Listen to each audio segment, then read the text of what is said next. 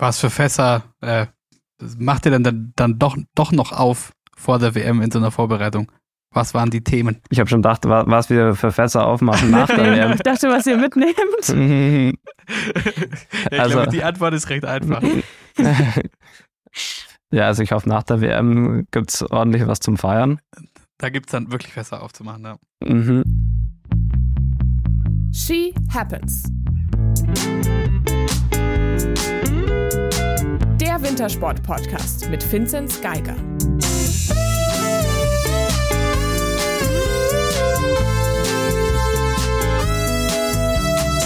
Hallo, hallo und ein dreifach donnerndes Hello. Ich muss das sagen als Rennhesse, sonst krieg ich nämlich auf den Deckel. Es ist nämlich Rosenmontag, an dem wir aufzeichnen und ich hoffe, ihr habt das lange Fasnachts-, Faschings- oder Karnevalswochenende, wie das manche auch nennen mögen, gut überstanden, bevor ja am Aschermittwoch auch leider schon wieder alles vorbei ist. Mein Name ist Grüner Horn und mir zugeschaltet sind natürlich wie immer zum einen aus München Moritz Batscheider. In freudiger Erwartung des Aschermittwochs. Na. Und aus Oberstdorf, Vinzenz Geiger. Hallo. Ich wollte gerade fragen, habt ihr Fasnacht bisher gut hinter euch gebracht oder seid ihr da komplett raus? Eigentlich komplett raus, aber durch das, dass ich jetzt dieses Jahr mal da war, äh, habe ich mir einen Fasnachtsumzug in Oberstdorf angeschaut, aber aktiv war ich nicht dabei und habe aber keine Party mitgenommen. Ich glaube, das hat meinem Gesundheitszustand jetzt nicht so gut getan. Und ist auch nicht so mein Fall. Also da bin ich, das sind so die wenigen, die wenigen Partys oder so wenigen Wochen, wo man ähm, gerne auf was verzichtet als, als Sportler. Ja, ich habe es gut rumgebracht, äh, indem es komplett an mir vorbeiging und ich dafür sehr dankbar bin. Aber bist du da, was Verkleiden angeht, auch komplett raus? Gehst du nicht mal auf den Faschingsball oder so? Nee, nee, also, weiß nicht. Es gab schon, findest du, wir waren auch, auch, auch schon gemeinsam in unserer Jugend auf so, auf so, auf so Faschingspartys, die einen gewissen, das war dann Motto und äh, da mit sehr viel Liebe zum Detail, darum fand ich das schon ganz cool, eine Weile lang, aber insgesamt finde ich es doch einfach irgendwie affig. Und, und mir gehen die Leute umso mehr auf die Nerven, weil äh, es ist wie, wie das Oktoberfest und ja, da verkleidet man sich eigentlich nicht, wenn man sich aber anschaut, was da so rumläuft, dann ist es doch eher Verkleidung. Die Leute ziehen sich eine andere Klamotte an und glauben, jetzt ist alles egal. Jetzt können Mhm. sie sich aufführen, wie sie wollen und teilweise halt auch wirklich gruselig. Und drum das Gesamtpaket Fasching, nein, danke. Aber es ist so, entweder man liebt's oder man mag's gar nicht. Ich glaube, Mittelding gibt's da nicht. Du liebst es demnach oder geht es wirklich nur um deine Herkunft und dass du sonst auf die Mütze kriegst, wenn du jetzt äh, ehrlich bist? So ist es. Also wenn ich jetzt sagen würde, ich mag's nicht, dann, dann kann ich mich zu Hause nicht mehr blicken lassen, leider. Aber eigentlich mag ich's auch. okay. Also ich war jetzt echt schon auf vielen Faschingsbällen die letzten Wochen.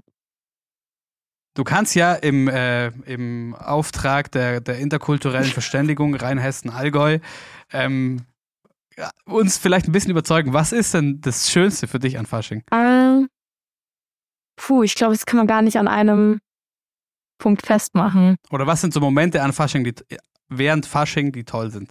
Boah, ich glaube, das ist eigentlich nur das Zusammensein. Also ich glaube, das unterscheidet sich jetzt gar nicht so zu so krass zu anderen Punkten, sondern ich glaube, das ist eher so das Zusammensein und das irgendwie alles so zusammenkommen und das Gefühl, dass jetzt irgendwie so ein bisschen was Besonderes ist. Das ist eigentlich wie dieses Wiesengefühl, was du vorhin beschrieben hast. Das ist eine Einstellung. Na gut.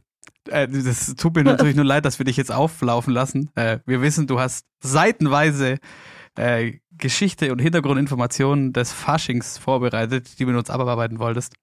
Aber Finzi, ich glaube, das äh, Sprengt den Rahmen. Thema sind wir beide auch froh, wenn, wenn jetzt sprengt auf jeden Fall, Fasching sprengt den Rahmen dieses Podcasts auf jeden Fall, in jeder Hinsicht. Noch mehr wie Fußball. ja. Das stimmt. Da hatten wir es aber vor der Aufzeichnung schon kurz davon, Finzi, äh, fußballtechnisch natürlich gerade interessant. Ja, da werden bei uns in der Mannschaft natürlich die nächsten zwei Tage, morgen ist Anreise, also am Dienstag, zur WM und da, ja, da wird am Abend auf jeden Fall, da wird, ja, ähm, die Champions League genau verfolgt und bei den Krachern, wo da uns erwarten, da, da freut es mich jetzt schon drauf. Frankfurt gegen Neapel. Bist du bescheuert? Ja. Das wird crazy. Ja, zum Beispiel, da ist kein Spiel dabei, was nicht, was nicht richtig genial wird, glaube ich. Aber machen dir deine roten Sorgen gerade? Nein. Also den Elfmeter hätte ich natürlich niemals gegeben und, äh, was sage ich, Elfmeter. Die rote Karte gegen Upamecano, das war natürlich eine Farce. Da muss ich Julian Nagelsmann schon, muss ich ihn unterstützen. Hat er schon recht gehabt, meiner Meinung nach, aber ja, mir Sorgen machen sie mir nicht. Ich habe mir das Spiel von Paris angeschaut jetzt, äh, die haben mich überhaupt nicht überzeugt, also mache ich mir keine Sorgen. Sehr gut. Coco, das soll Ich hier keine, keine, kein Fußball-Deep Dive ohne dich werden, aber wir können dich mit einbeziehen, weil auch äh, du äh, Mhm. hast dich in letzter Zeit wieder vermehrt mit Fußball beschäftigt und hast auch ein traumatisches äh, Erlebnis mich in nicht. Verbindung mit dem FC Bayern Erinnere mich München nicht, okay? äh, durchgemacht. Weil ich war äh, zuletzt im Stadion DFB-Pokal-Achtelfinale Mainz gegen Bayern.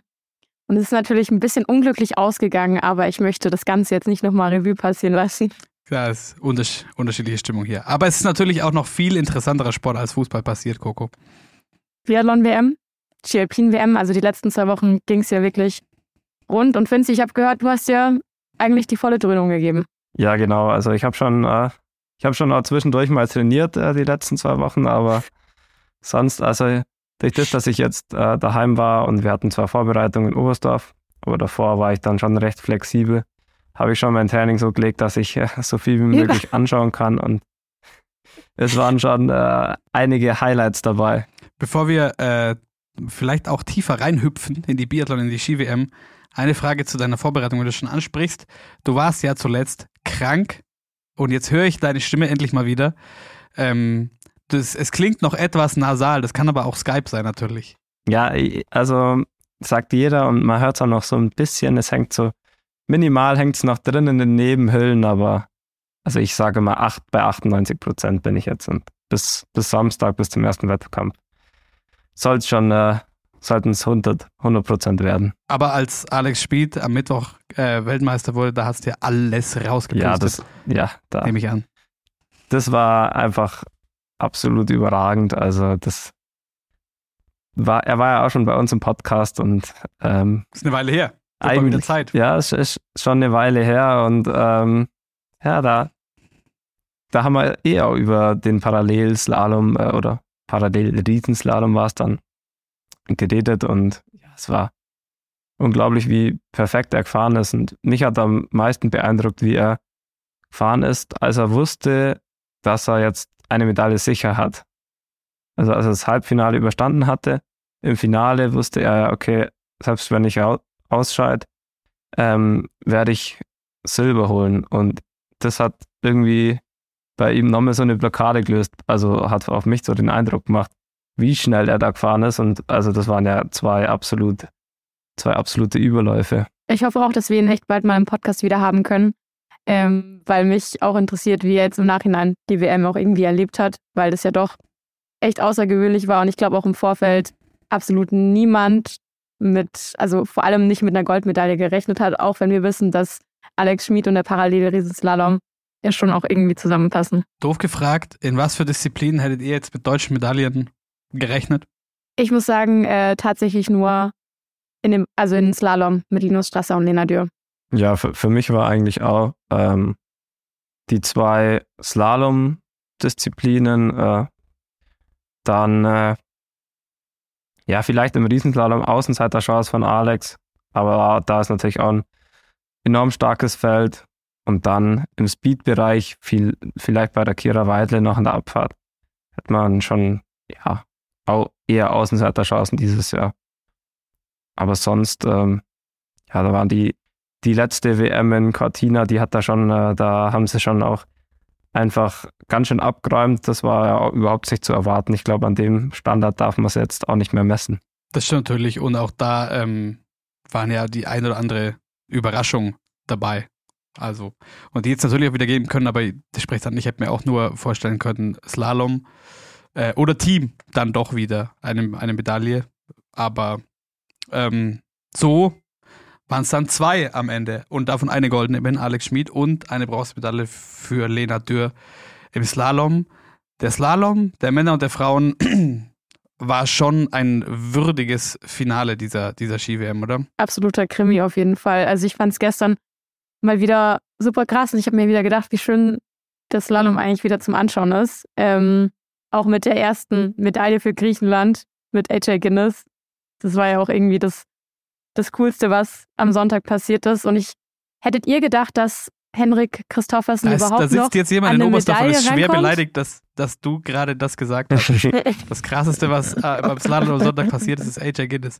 Ich weiß, da sitzt jetzt Sevi, jemand. Sevi, es tut mir leid. Es tut mir leid. Vielleicht hört das ja gar nicht. Who knows?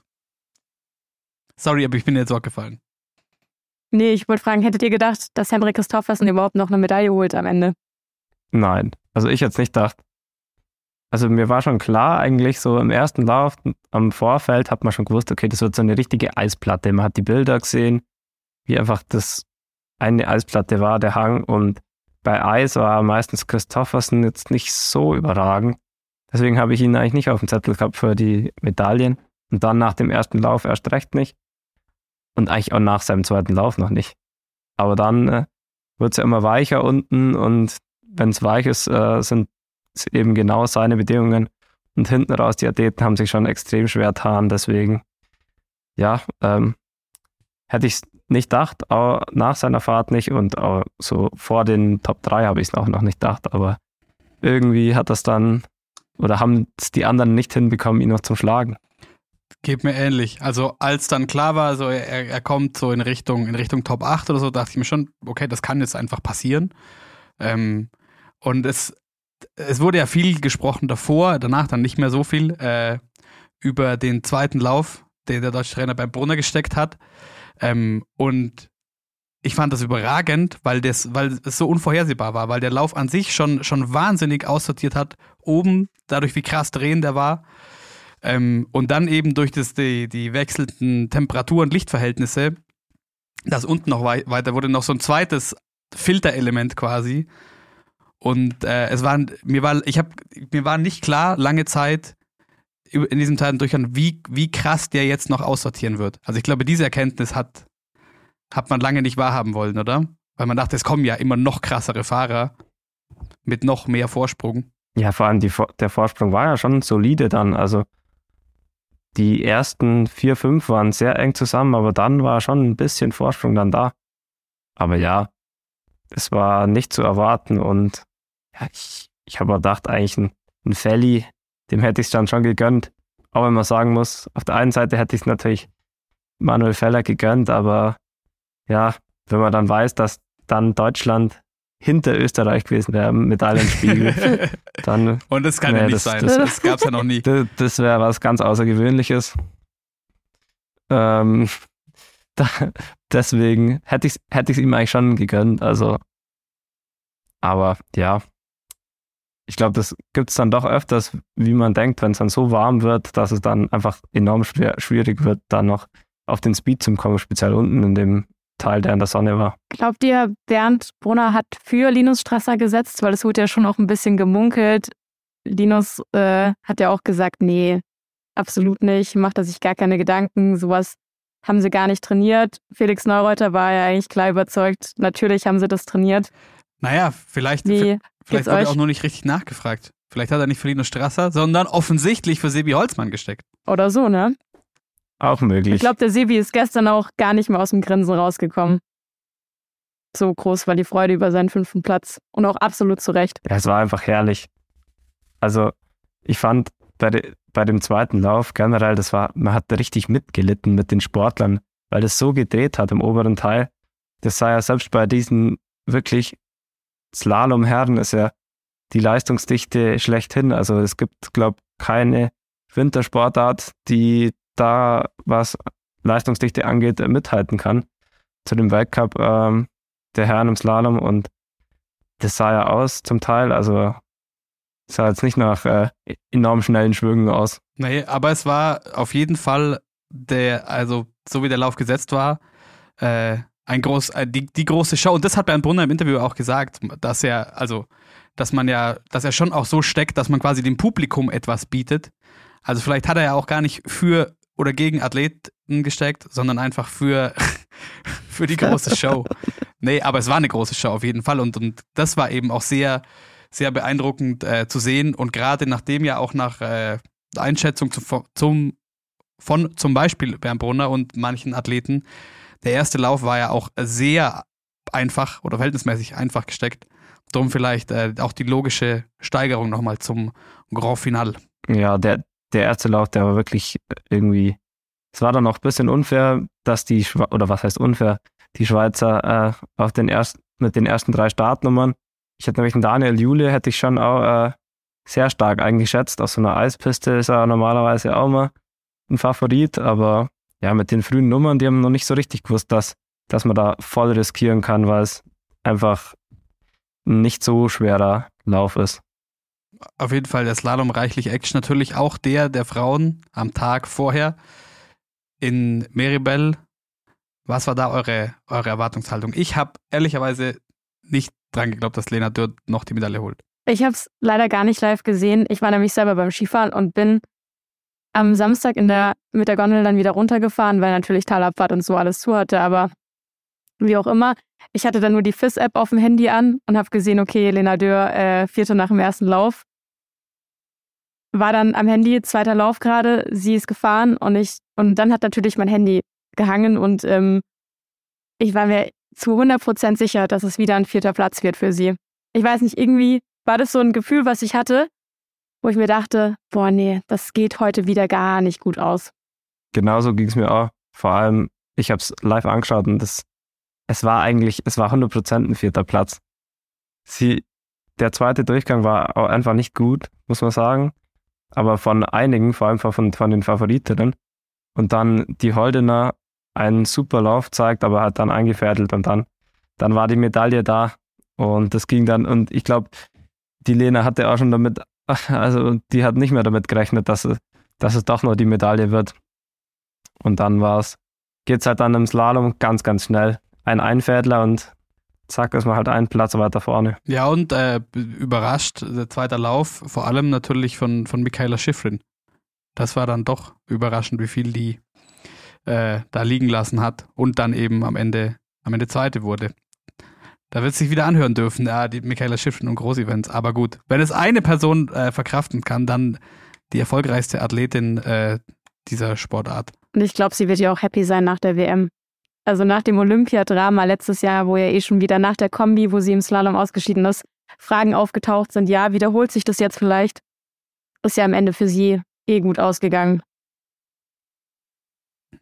Und sie hat, einen, eben, eben. Sie hat einen Titel mitgenommen. Aber es war schon faszinierend, wie, wie sie zurückgezogen hat in dem zweiten Lauf. Also bei den Weltcups normalerweise souverän drückt sie dann nochmal äh, einen Vorsprung den anderen drauf.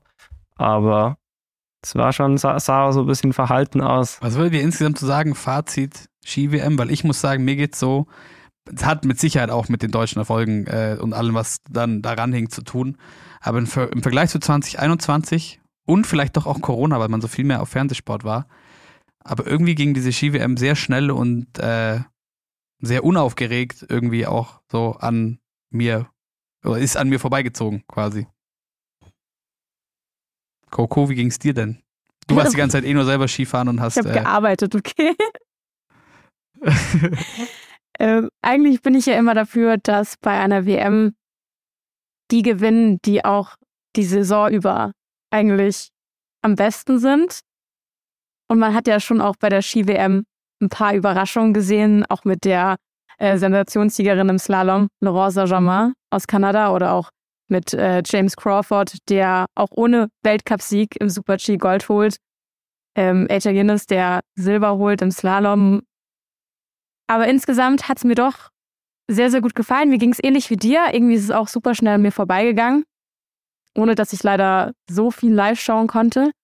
Aber die, die Bilder aus Miribel und Courchevel waren auch wieder überragend, gerade auch im Vergleich zu Oberhof. Die hatten ja nur Sonnenschein. Es war immer ein bisschen, äh, ja, äh, da sah Oberhof immer nicht so gut aus im Vergleich, weil sie ja in, im Fernsehen immer von der einen zur anderen WM rübergeschalten haben und da war natürlich Courchevel jetzt in den zwei Wochen, da war ja nicht ein Tag ohne blauer Himmel Sonnenschein. Und Oberhof war halt ein Tag blauer Himmel, Sonnenschein. Ja, da musste ich aber sehr lachen am ersten Tag nach diesem einen Schönwettertag in Oberhof. Da stand so richtig die Suppe drin. Ähm, und Moderator in XY, ich weiß nicht mal mehr, ob es AD, ZDF war, wie auch immer, ähm, oder Kommentator geht rein mit, ja, heute sieht's hier ganz äh, anders aus, nicht wie sonst immer, eitel Sonnenschein. Ich war, was sonst immer? immer? Hätte Erik Lesser sagen können.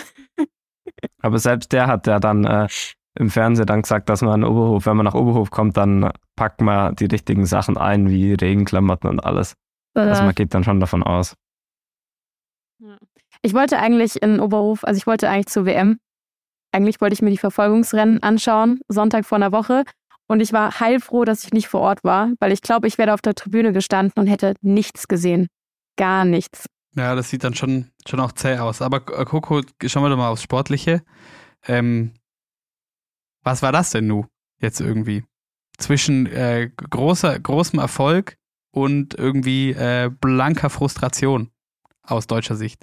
Ja, es war irgendwie so ein Mix der Gefühle. Also ich glaube, die deutschen Damen können insgesamt sehr zufrieden sein. Klar, Denis Hermann-Wick sticht da mit Gold im Sprint, Silber in der Verfolgung und Silber mit der Staffel zusammen mit Vanessa Vogt, Sophia Schneider und Hannah Kebinger natürlich heraus.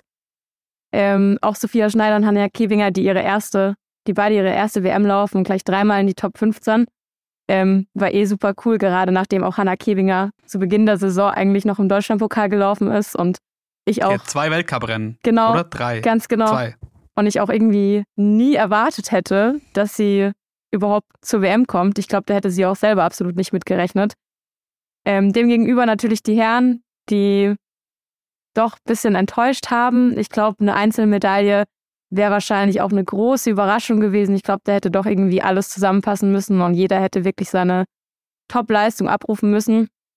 Aber gerade natürlich in der Staffel haben sich, haben sich sicher die Herren auch mehr erhofft, nachdem sie auch die ganze Saison über in jedem Staffelrennen immer auf dem Podium standen. Da war natürlich der fünfte Platz in der Staffel doch eher enttäuschend und da können sie natürlich auch nicht mit zufrieden sein. Ja, im Endeffekt, bei den Herren war ja der, das Staffelrennen, glaube ich, auch für die das absolute Highlight, weil da hat, oder da hat man so mit einer Medaille geplant.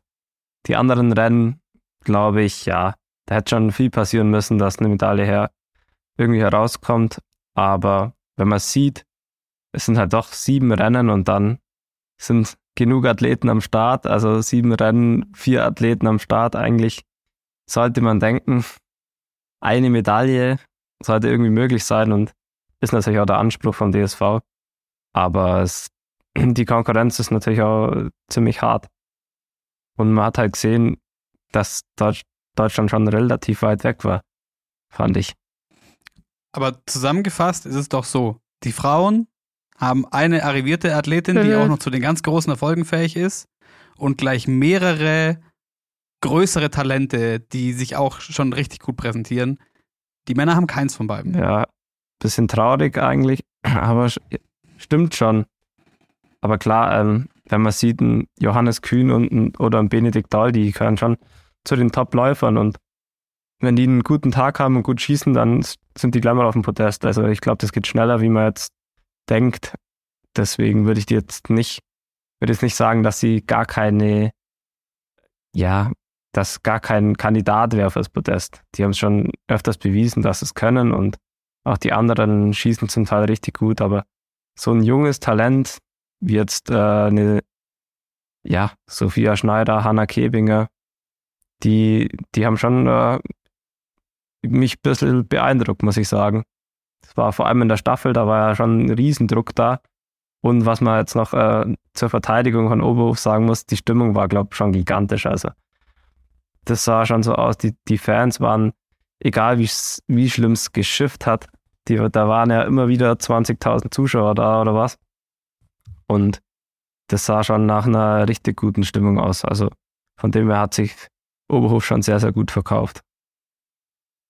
Geht mir ähnlich. Also dem Druck musst du ja auch bei deiner ersten WM irgendwie erstmal standhalten. Ähm, noch kurz zu den Herren. Man darf natürlich auch nicht vergessen, Johannes Kühn wird im Sprint Achter und im, Ver und im Verfolger Sechster und Benny Doll im Einzel Fünfter. Aber ähm, ich glaube, insgesamt fehlte halt da natürlich doch auch irgendwie ein Stück nach vorne. Justus Strelo ist auch viermal in die Top 15 gelaufen in den Einzelrennen. Aber am Ende des Tages zählen halt nur die Medaillen. Und da hat es halt einfach nicht gereicht.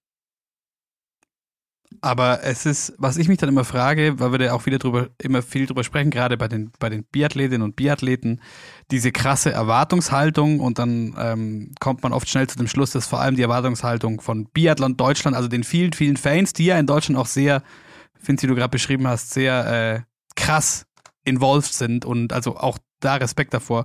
Noch dazu bei dem teilweise fürchterlichen Wetter, was da abging in Oberhof. Crazy.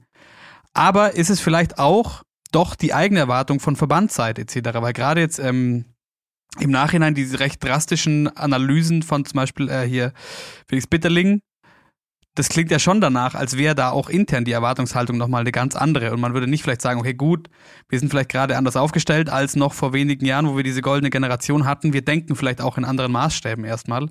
Aber das scheint ja trotzdem, äh, die Fallhöhe scheint ja trotzdem hoch zu sein. Ja, ich finde es eigentlich, intern. wie du sagst, sagst, eigentlich von dem Felix Bitterling und vom DSV-Seite, finde ich schon auch krass, weil ich glaube, es ist ein Biathlon im Herrenbereich einfach vielleicht, es gibt ja immer mal Generationen oder mal zwei, drei Jahre, wo es dann ein bisschen schwieriger wird, wo halt nicht alles zusammenpasst und wo halt so ein bisschen Generationenwechsel ist. Ähm, deswegen finde ich das auch krass, dass man da so einen Druck dann macht. Ähm, ich denke mal, wenn man es im Skilanglauf sieht, da war auch eine goldene Generation da, wo sie alles abgeräumt haben und jetzt im Herrenbereich, da sieht es extrem mau aus und wieso sollte das im Biathlon-Bereich so extrem anders sein? Ich glaube, dass das, da muss man sich schon auch dran gewöhnen, dass man da in Deutschland vielleicht nicht ganz so mit den skandinavischen Ländern mithalten kann, auf früher oder später. Klar, man wird trotzdem Medaillen gewinnen, aber die Voraussetzungen sind halt einfach in Norwegen und Schweden einfach besser wie bei uns.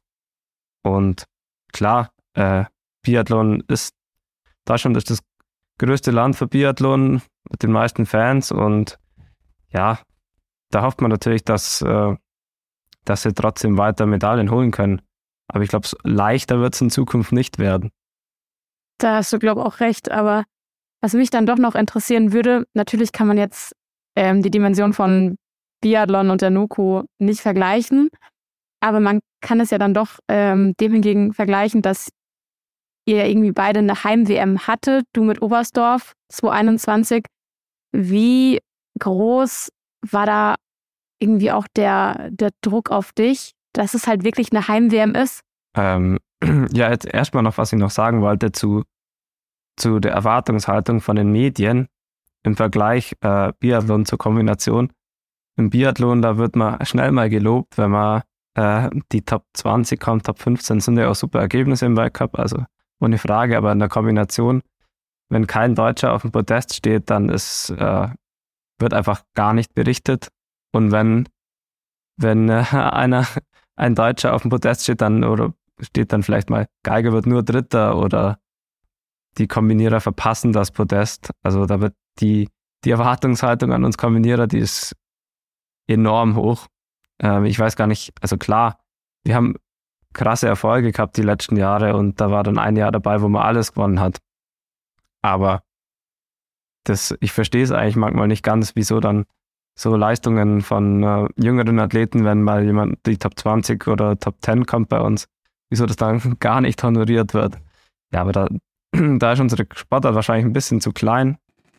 Und ja, und jetzt zu dem Druck bei der WM. Warte, darf ich dazu ganz kurz was sagen, weil ich finde das einen sehr interessanten Punkt. Das trifft äh, mich in meinem, äh, meinem Beruf auch sehr und ich habe schon die Vermutung, dass es viel auch damit zusammenhängt, dass sich auch von Medienseite selbst viel weniger mit eurer Sportart beschäftigt wird. Also ich glaube schon, dass es viel eher der Fall ist, dass, weiß ich nicht, Redakteur XY für Medienhaus YZ, äh, der irgendwie in Online-Artikeln äh, Live-Sport covern soll. Beim Biathlon ist der vielleicht vor Ort oder sieht sonst im Fernsehen und macht seinen Artikel. Nordische Kombination kann gut sein, dass er es gar nicht gesehen hat.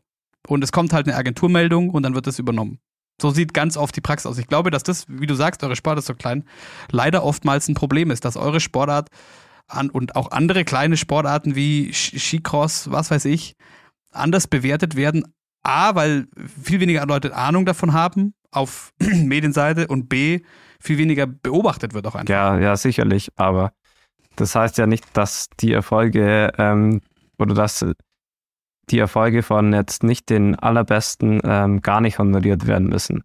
ein Top Ten Platz ist auch was Besonderes im Weltcup. Äh, aber ja, das wird sich wahrscheinlich nicht so schnell ändern. Äh, ich glaube, das ist ja auch ganz normal, dass sich da auf die Sportarten in erster Linie konzentriert wird, wo die meisten zuschauen und wo einfach die Beliebtheit am stärksten da ist, ist ja einfach, ist ja logisch. Und jetzt äh, zum Druck bei meiner Heim-WM. Der war schon, schon äh, enorm groß. Also ich glaube, von den Medien war es gar nicht so krass. Also sicherlich war ich einer der Top-Favoriten auf die Medaillen. Und ich, ja, ich, ich wollte unbedingt eine Medaille gewinnen. Und das war, glaube ich, eher so das, ähm, das war eher so der Druck, den ich mir selber gemacht habe. Ich wollte unbedingt ähm, bei meiner Heim-WM eine Medaille gewinnen. Und habe ich ja dann noch geschafft mit der Teammedaille. Aber natürlich hätte ich auch gerne eine Einzelmedaille gehabt. Aber ja, ich habe schon, ja, ich habe da schon öfters drüber nachgedacht. Und ich glaube, wenn jetzt äh, da noch äh, 20.000 Zuschauer im Ried gewesen wären und im Stadion oben bei uns, dann wäre der Druck noch mal größer gewesen. So war es immer so, die Corona-WM, es war alles so komisch und es waren ganz, ganz verrückte, verrückte Wochen. Ähm, deswegen war der Druck vielleicht nicht ganz so groß, wie wenn es jetzt unter normalen Umständen stattgefunden hätte. Aber dann lass uns doch auch mal Richtung Planitzer schauen. Die letzten Wochen liefen ja doch nicht so geplant für dich. Ähm, ich glaube, du hast dir da auch irgendwie was anderes vorgestellt. Mit was für einer Erwartungshaltung gehst du jetzt an die WM? Ja, das waren echt jetzt nicht so coole Wochen für mich. Ich habe eigentlich meine Grippe, hatte, hatte ich eigentlich überstanden, habe ich gedacht zumindest, und bin ja dann auch wieder im Weltcup gestartet und es lief auch gut. Aber dann hat mich doch so ein kleiner Schnupfen wieder eingefangen und das hat sich einfach so festgesetzt in meinen Nebenhöhlen, dass ich da wirklich eine Woche oder eineinhalb, ähm, ja, schon ein bisschen gehandicapt war. Also ich konnte eigentlich normal trainieren und habe auch gut trainiert. Aber es wollte so, so richtig nicht rausgehen aus meinen Nebenhöhlen und jetzt, man hört ja noch so ein ganz kleines bisschen. Ja, jetzt bin ich ungefähr bei 98 Prozent, würde ich sagen. Und ja, deswegen ist meine Erwartungshaltung erstmal, dass ich topfit am Start stehen kann. Und wenn ich das schaffe, dann will ich natürlich äh, so gut abschneiden, wie es geht. Aber wenn ich nicht topfit am Start stehe, logisch. Aber erstmal ist das Ziel, bei 100 Prozent zum sein am Samstag und dann, dann schaue ich weiter. Aber für mich ist die Erwartungshaltung, ja, ich will eigentlich die, die zwei, eineinhalb Wochen da genießen, weil ich glaube, es wird eine richtig coole WM. Es sind coole Wettbewerbe. Ich glaube, ich habe bei allen Wettbewerben eine Chance, eine Medaille zu gewinnen. Das weiß ich auch und ist natürlich auch mein Ziel, ähm, so viel mit heimzunehmen wie geht. Aber ich habe jetzt äh, nicht so den, ich mache mir jetzt nicht so den krassen Druck. Ich weiß, dass ich jetzt äh, ja nicht so einfache Wochen hinter mir hat. Deswegen gehe ich da doch äh, entspannt hin. Du hast dich, äh, du hast vorher noch gemeint, du bist am Packen. Wie viel Gepäck hast du denn für eine WM? Ja, da kommt schon einiges zusammen. Bei der WM, da ist dann doch nicht so, da, da nimmt man doch für alle Eventualitäten was mit. Deswegen, das sind schon zwei große Taschen und noch ein Rucksack. Aber die Ski und die Anzüge, die, die muss ich nicht selber mitnehmen. Das, was am meisten Platz wegnimmt. Deswegen geht's eigentlich. Hält in Grenzen. Wo habt ihr eure WM-Vorbereitung gemacht? In Oberstdorf? Ja, genau. Wir waren letzte Woche nochmal ähm, vier Tage in Oberstdorf. Das ist dann auch mal ganz komisch für uns Oberstdorfer, weil bei der Vorbereitung, da besteht dann der, bestehen die Trainer dann drauf, dass man dann auch ins Hotel zieht und das ist dann wirklich äh, komisch, wenn man drei Minuten mit dem Auto fährt und dann äh, im Hotel eincheckt und auch mal die Oberstdorfer Hotels von innen sieht.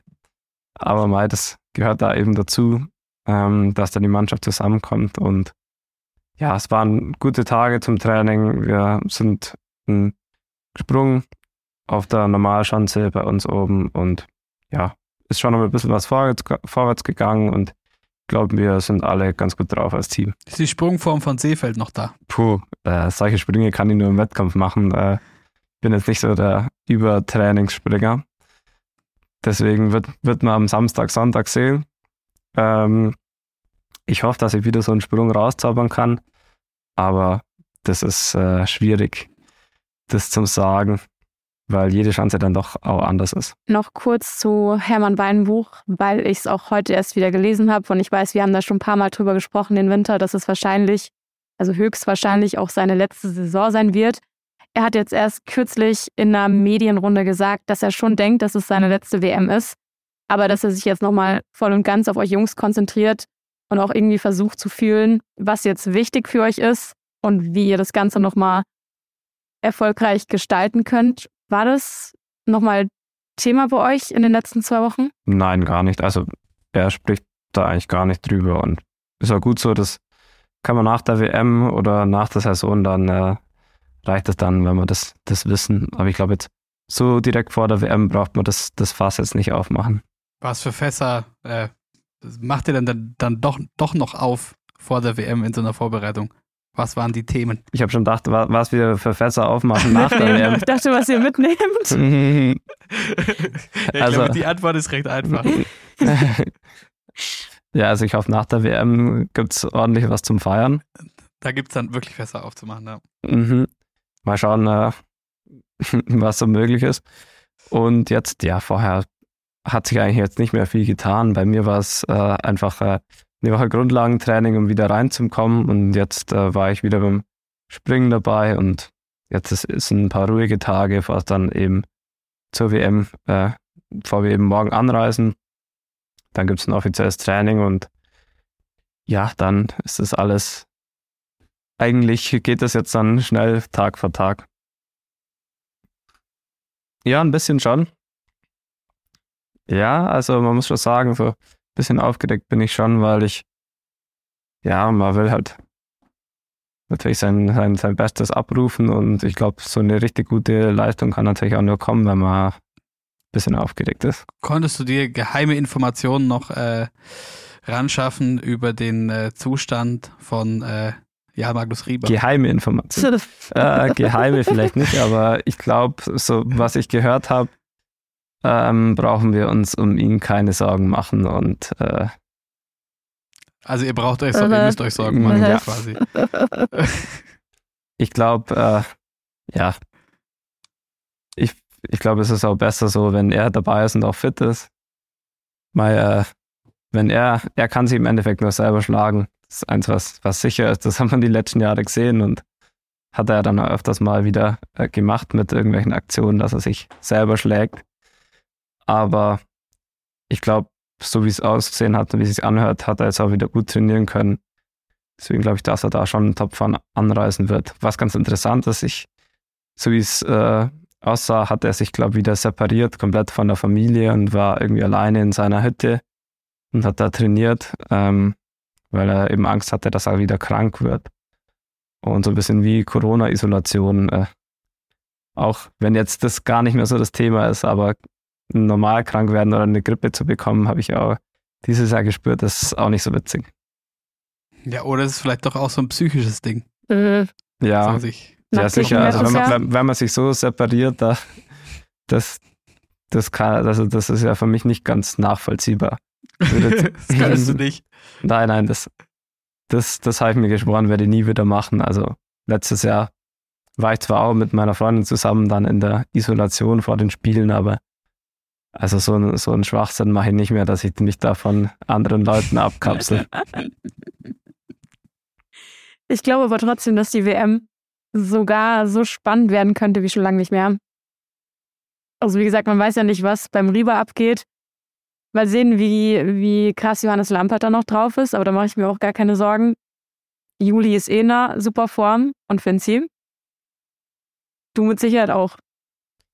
Ja, natürlich. Also es ist ein bisschen schwierig jetzt das vorherzusagen bei den ganzen Athleten, weil es ist besser, jetzt alle Weltcups zu machen und mei, das waren jetzt so viele Rennen, das ist auch nicht einfach, da die Formen weiter mitzunehmen.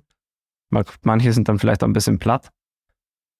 Oder bei mir zum Beispiel, ich, ich habe jetzt äh, eigentlich wieder richtig gut trainiert.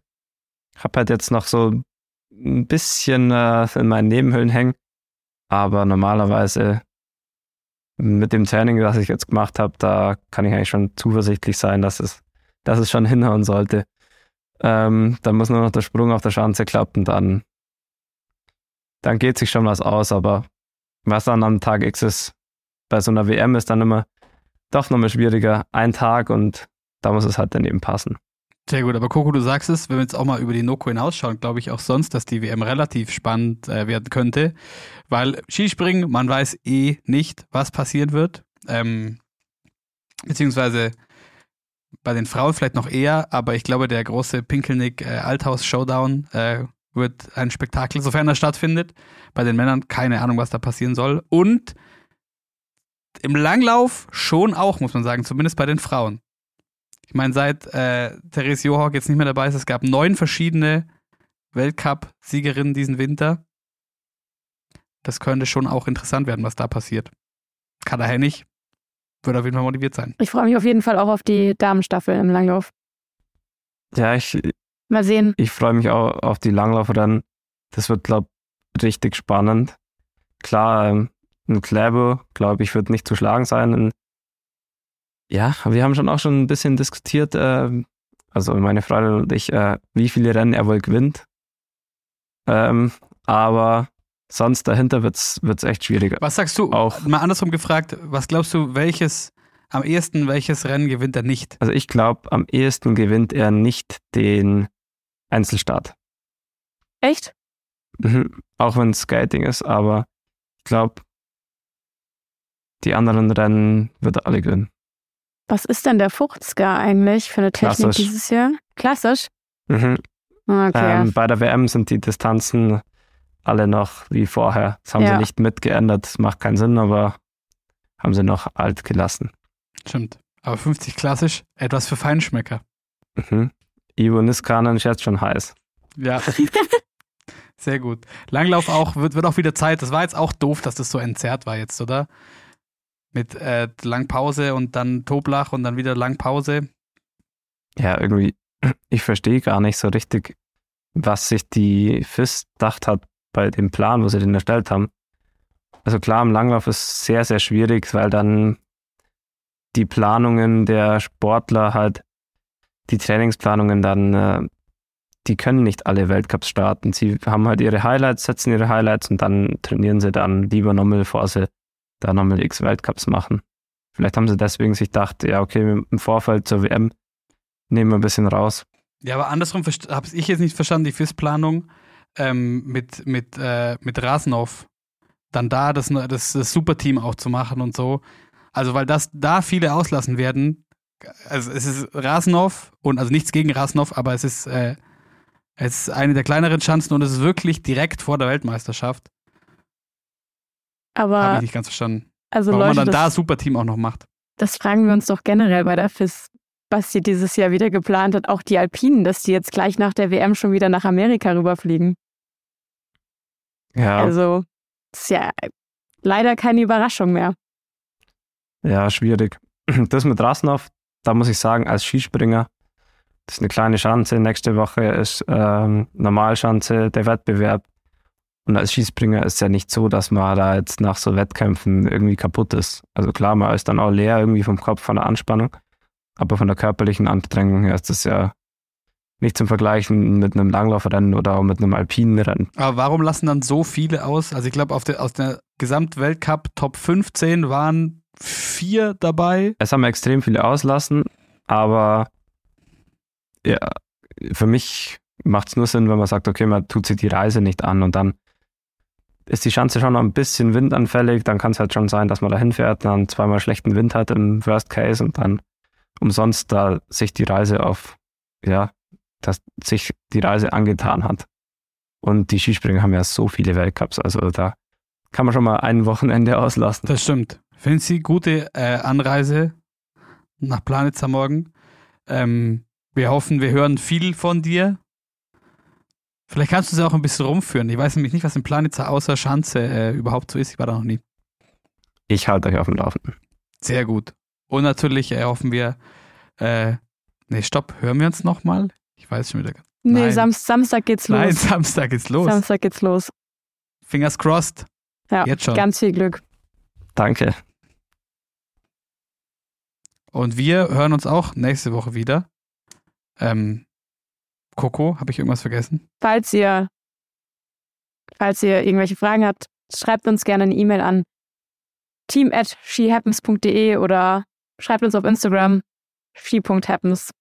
Und ich glaube, jetzt ist auch schon spät, Viertel vor elf. Finzi muss morgen los und wahrscheinlich noch fertig packen. Ja, Dem fallen schon fast die Das- Äuglein zu. das, das kann ich morgen auch kurz vor der Abfahrt machen. Das ist eigentlich so mein Standard. Hast du irgendwas im Verdacht, was du, wo du, wo du dir jetzt schon Gedanken machst, dass du es vielleicht vergessen wirst? Mm, nee, ist auch nicht so tragisch. Äh, Meine Family kommt noch, äh, also Ja, brauche dann. ich da kein schlechtes Gewissen haben. Na dann, gute Reise. Wir hören uns auf der anderen Seite quasi. Bis dahin. Ciao. Ciao.